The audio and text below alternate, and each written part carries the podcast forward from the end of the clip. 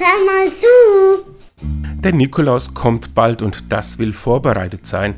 Die Mutter erklärt dem zweieinhalbjährigen David, ihr sollt eine Socke mit in den Kindergarten bringen, damit der Nikolaus die Geschenke für euch reinstecken kann.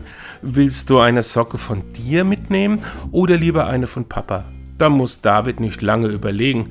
Er legt den Kopf zur Seite, breitet seine Hände aus und sagt, na ja, alle Socken. Recht hat er wenn er auf die überbordende Liebe Gottes vertraut, in deren Namen der heilige Nikolaus von Myra seine Gaben verteilte.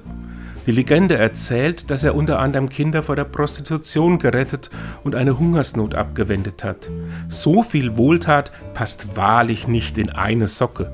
Die kleinen Nikolausgeschenke, in der Regel verbunden mit der Motivation zu einem guten Lebenswandel, sind nur eine Erinnerung an diese ganz große Liebe. David ist mit einer Socke am Ende auch sehr zufrieden, aber es darf schon die von Papa sein. Und tschüss!